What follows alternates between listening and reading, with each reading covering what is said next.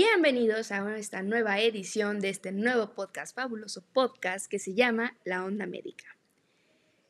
El día de hoy tendremos un tema importantísimo respecto al dolor con una planta ancestral llamada Salvia divinorum. Parece hechizo de Harry Potter, pero verdaderamente sirve. Y funciona. Así es, y más adelante les explicaremos muy a detalle cómo funciona. Pero antes que nada me gustaría hablar un poco con ustedes. Elian, cuéntame cómo te sientes el día de hoy. Hello, gente de Spotify. Pues el día de hoy traemos un temazo que se lo tienen que escuchar con una copita de vino, sentados. ¿Se van manejando? Ah, bueno, manejando, ¿no? Precaución, por favor. Disclaimer, no lo hagan. Por favor, no tomen mientras manejen. Pero verdaderamente les va a gustar mucho este tema. Dana, por favor, cuéntame. Yo feliz de estar aquí con ustedes, echar el chisme, platicar de este temazo, como dice Elian, que se viene denso, les va a gustar. Por supuesto que sí. Pero por favor, para entrar, prender motores y seguir con todo, alguien ha tenido una experiencia respecto al dolor. Claramente todo el mundo se ha pegado en el dedo chiquito del pie y duele. Horrible. El dolor de cólicos, que también es horrible. Las migrañas, que nada te hace. Bueno, incluso cuando te duele la panza, ese horrible síndrome de intestino irritable que nadie se lo aguanta. De lo peor. Horrible. Así que, Feísimo. chicas, cuéntenme que, sus remedios. pues ¿Qué ha bueno. pasado? Pues yo tengo una historia que mi abuelita utilizaba para su dolor de rodilla eh, marihuana con alcohol y se lo ponía y decía que le funcionaba. Y antes utilizó piquetes de abeja en la rodilla y, o sea, le dolía peor utilizando eso, pero pues eran medidas desesperadas porque el dolor era muy intenso. ¿Y cómo se ponía la pom- ¿Era pomada lo que se ponía tu abuelita? No, era como literal el alcohol con marihuana, literal tenía como pues los envases de alcohol y se los ponía y decía Súper. que le funcionaba. Le hacíamos burla. ¿Ok? Medidas desesperadas para situaciones Desesperadas. desesperadas. Por supuesto que sí. Bueno, yo también he tenido alguna situación similar. Fui a Zacatecas una vez, a las minas, ya saben. Y bajando, pues están los puestecitos de los donde venden pulseras y toda esa onda. Y ahí mismo venden pomada de peyote. Y no, hombre, incluso mi familia la cuidábamos así demasiado, de verdad. Que no se acabe. Que no se acabe Nadie la porque quiere era utilizar tanto. milagrosa, de verdad. Y ya a partir de ahí nunca he vuelto, pero sí queremos conseguir más porque miren, para el dolor muscular, 10 de 10. Te encargo dos. Y la verdad, respecto, retomando lo que dices de tu abuelita, creo que qué padre que, aunque sean personas mayores, estén tomando el tema de las drogas de una manera súper tranquila y que sean capaces de poderlo probar para cuestiones médicas, porque creo que hoy en día está muy mal visto la cuestión de las drogas. Sí, de utilizar incluso, bueno, ahora el CBD es como un tema también muy importante. Que han hecho pomadas, incluso ya está hay comerciales en Televisa que eso nunca se había visto. Sí, ahorita la gente ya lo usa como si fuera paracetamol. Pero, pues igual tiene su importancia porque estamos retomando eh, tradiciones que antes se veían en las culturas, cosas que sí podías, o sea, que antes lo veía la, perso la persona normal, pero ahorita por estos mismos tabús se ha, se ha prohibido, ¿no? Entonces, por favor, contemos a los audioscuchas cómo es que llegamos a encontrar la salvia divinorum. Pues bueno, el temazo de hoy es gracias a una amiga que nos contó que ella utilizó la salvia divinorum, pero con fines alucinógenos y recreativos. Ella nos cuenta que lo, lo inhaló En un bong, como en una pipa. y lo hizo con su novio y entonces al inhalarlo dice que perdió como todos los sentidos, dejó de ver, dejó de escuchar y literal era como estar contigo mismo. Pero pues después indagamos más acerca del tema y encontramos un buen artículo que hablaba acerca de esta planta que la utilizaban con fines para analgésicos Y, Y- antiinflamatorios. Terapéuticos. y eso les ayudaba bastante. Exacto, eh, como les mencionábamos antes, esta onda de retomar las tradiciones, las culturas, pues esta planta la ocupan en la región suroeste de México, es utiliz- utilizada por la cultura mazateca, está en Oaxaca, y pues como decíamos, eh, ellos utilizan o utilizaban pequeñas cantidades de tratamiento, pues para tratar enfermedades, condiciones como inflam- inflamación, dolor, dolor de cabeza, problemas gastrointestinales e incluso el reumatismo. También súper curioso para picaduras de insectos, candidiasis, cistitis, los dichosos cólicos menstruales.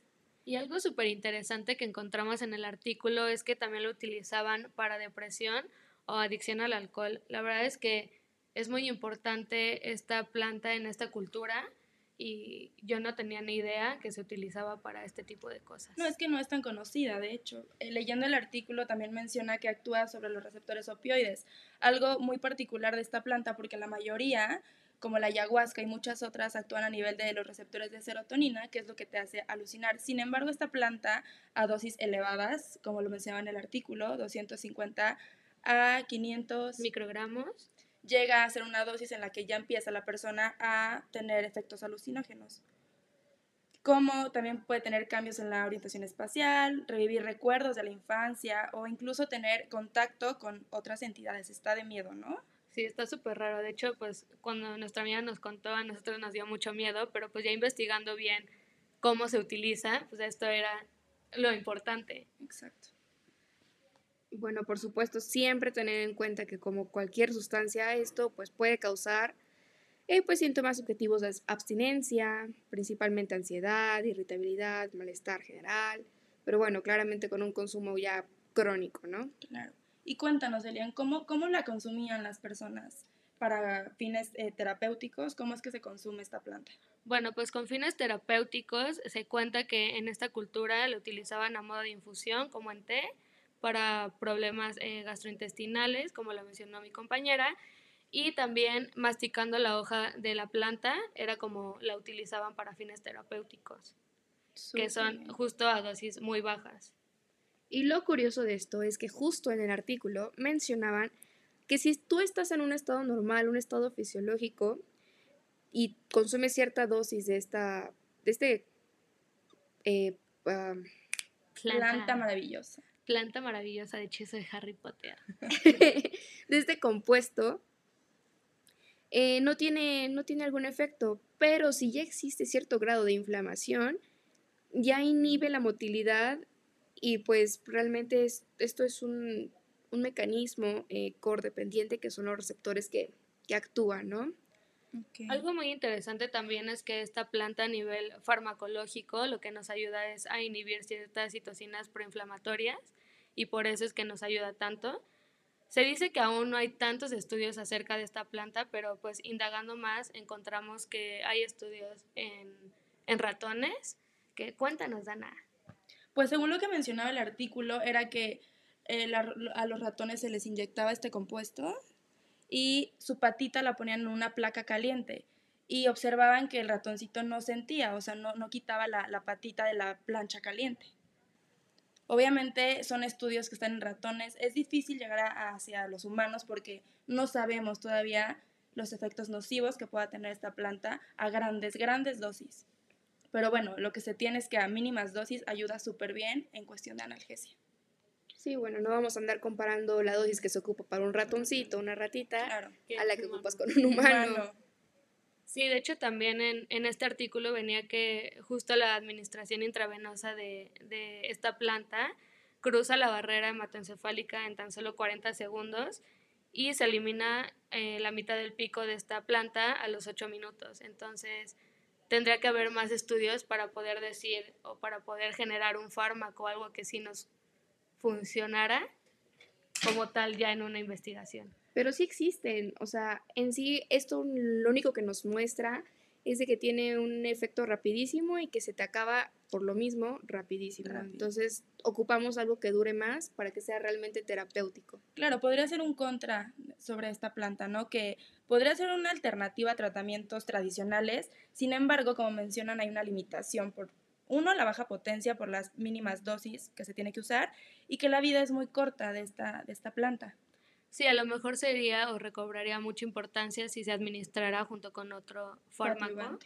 Entonces sería como adyuvante y podría funcionar bastante bien. Claro.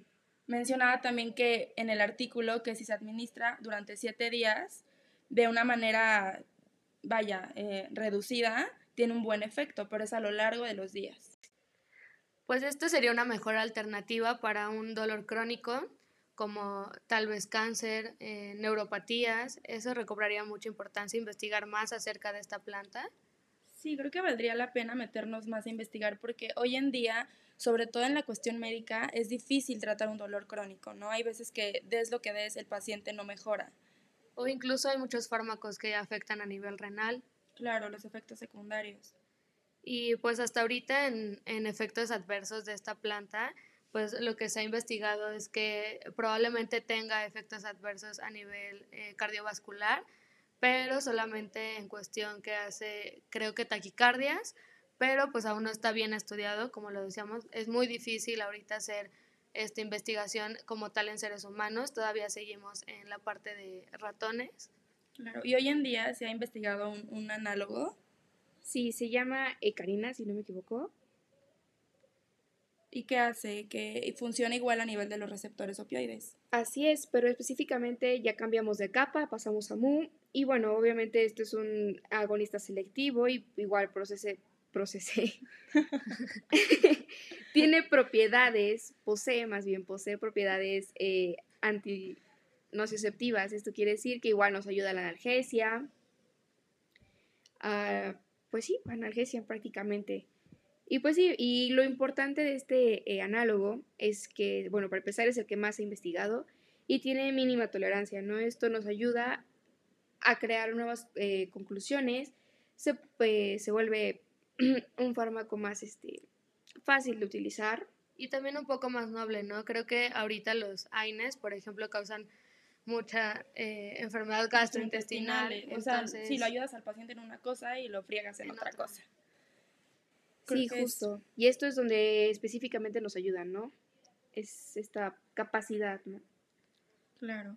Y bueno, creo que ahorita lo que nos toca como estudiantes de medicina es expandir este conocimiento, ¿no? Y que quitar ese tabú a la sociedad un poco de las drogas, que no sea mal visto y que pues de verdad introducir al mundo de que puede ser para fines terapéuticos, no solo la marihuana, que es lo que es como el boom hoy en día. Sí, incluso también, o sea, muchas personas, o sea, dicen como, ay, esa plantita que me va a hacer, o eso no tiene ningún fundamento y creo que lo importante es investigar más acerca de estos fundamentos que tienen las plantas, porque la verdad es que, pues, como yo decía, ¿no? Yo no sabía que esta planta tenía eh, afinidad a receptores opioides, que pues hoy en día los utilizamos también, pues, para el dolor. Exactamente.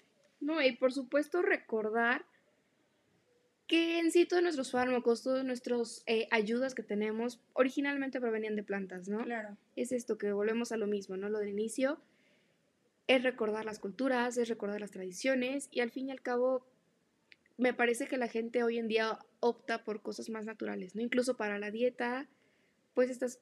Eh, las pastillas naturistas y... Sí, para todo. Y tener otra alternativa, otra opción de tratamiento, pues vaya, Sí, ¿Qué beneficio? Digo, esto no, no quiere decir que con pura salvia ya estás, digo, como lo mencionaba Elian, como coadyuvante un tratamiento médico estaría increíble. No olvidar que las bases moleculares y científicas no se respaldan por nada, pero como coadyuvante estaría genial. Así que sí, como ven, como han escuchado, esto ha sido a muy grandes rasgos, muy, muy, muy resumido lo que es la salvia divinorum.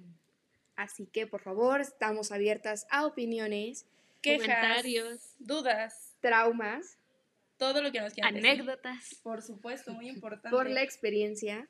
Y bueno, tenemos poco tiempo, nos hubiera encantado seguir hablando de mil plantas porque es un mundo, pero esperamos que este no sea el primero de muchos me encantó estar con ustedes y compartir esta plática. A mí también, la este verdad es que estuvo muy a gusto esta plática, conocer un poquito más acerca de muchas plantas medicinales que nos ayudan hoy en día como médicos a tener un poco más de apertura en ciertos tratamientos, ¿no? Ampliar la perspectiva, sobre todo, ofrecer más opciones terapéuticas. Y sí, estoy de acuerdo con ustedes, el tiempo fue muy corto. Fue rapidísimo.